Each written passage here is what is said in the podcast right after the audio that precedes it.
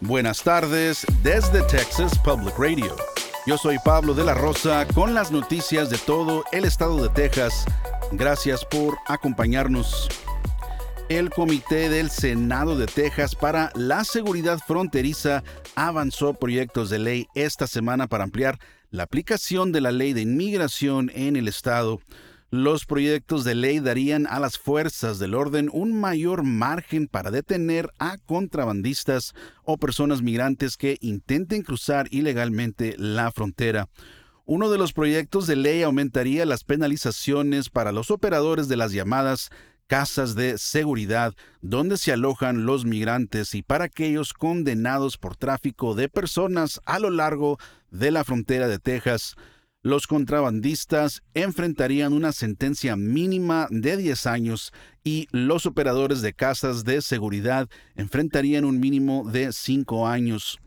Otro proyecto de ley permitiría a los oficiales estatales arrestar a cualquier persona que vean cruzando la frontera ilegalmente y acusarlos de un delito menor de clase A.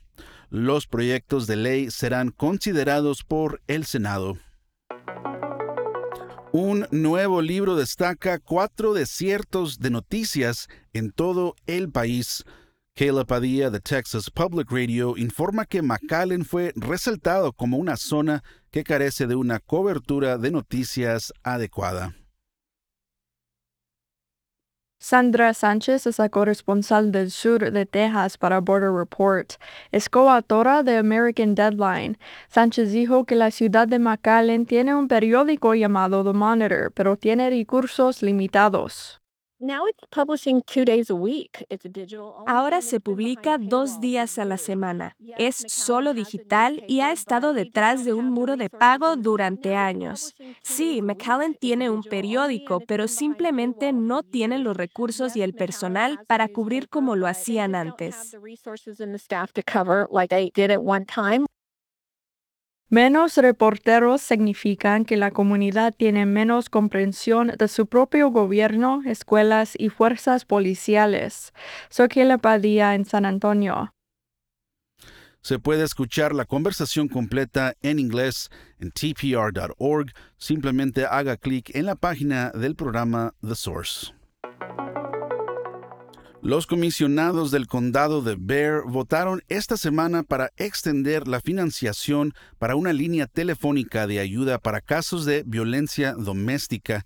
La línea se estableció durante la pandemia cuando los casos de violencia doméstica aumentaron drásticamente en el condado.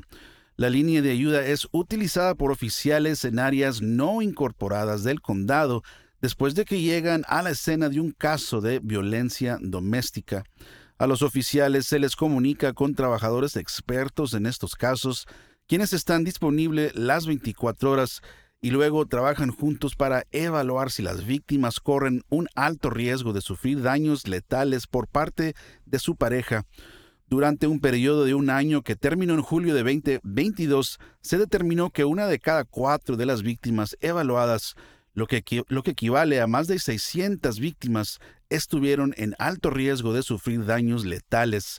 La mayoría de las víctimas se refugiaron con familiares o amigos en habitaciones de hotel pagadas por la ciudad de San Antonio o en el refugio para mujeres maltratadas. Dieciséis personas tuvieron que ser llevadas a hospitales para recibir tratamiento por sus lesiones. El Distrito 9 de San Antonio será el anfitrión de un evento de intercambio voluntario de armas de fuego en el Alamo Dome el próximo mes.